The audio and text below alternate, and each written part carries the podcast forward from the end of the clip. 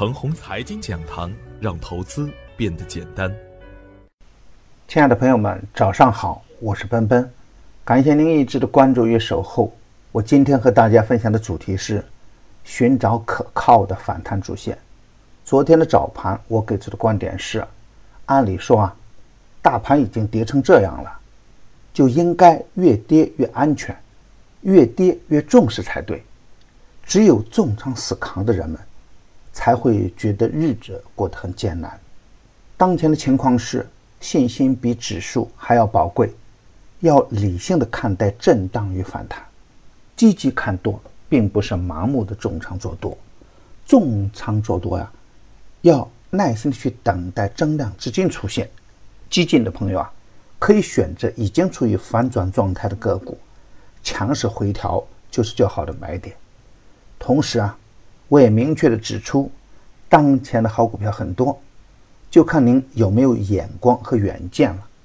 大盘还会震荡，但是呢，局部的反转行情呢？已经在个别的板块和个股中出现，比如国产软件、芯片、有色等。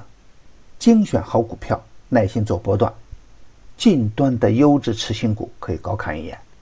而昨天实盘的表现是呢，两市直接高开高走，权重股引领大盘，盘中的空头啊几乎没有做出任何的抵抗。从板块资金的动向数据来看，银行、证券、保险。排在流入榜的前三名，而近期火爆的种植、传媒、农产品等上了流出榜的前三。有一个细节啊，再次说明一下，在上午的第一个小时之内，沪市总成交额接近八百亿，创业板的总成交额呢接近三百亿，而全天呢，沪市的总成交额只有一千三百五十七亿，创业板的总成交额是六百六十五亿。这可以从另一个侧面去说明，权重在护盘，但是总体的活性要差一点。而从流出的榜单来看，全天没有一个板块流出资金超过一亿元，多方明显更强一点。沪指成功的站上两千八百点，资金回流较为明显。我的观点是啊，大盘收出中阳线，符合超跌反弹的技术特点。而从短线的操作来看呢，如果没有提前进行研究和布局，操作起来呢反而更加困难。一方面，昨天的上涨是一个普涨的局面，并没有特别可靠的风口出现。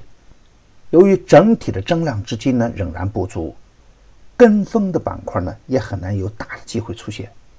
在我不是药神的刺激下，创新药有几个个股涨停。但总体的强度还是有点差，并没有出现主力抢筹的一个现象出现。个股啊有可能走强，但整个板块很难跟上。对于高位走弱的股票来说呢，一根阳线很难让下降的趋势反转。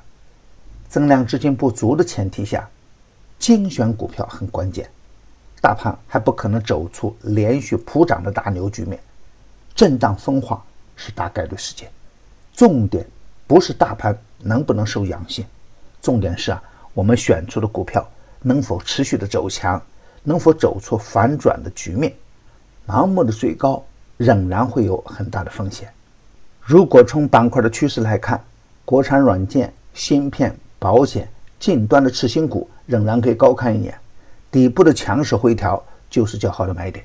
第一个跳空的高开，第一个中大阳线。都可以成为我们关注的重点。如果能够结合个股的基本面，成功率也会更高一点。如果有连续性的热点板块出现，也会更加的安全一点。牛三选牛股啊，已经推出七期，前六期啊一直保持着逆势赢盘。第七期的牛股啊收益稳健，只需关注陈红财经微信公众号，并回复六六六。就可以免费获得牛散选牛股的专用优惠券，与牛散结缘啊，您将成为下一个牛散。送人玫瑰，手有余香。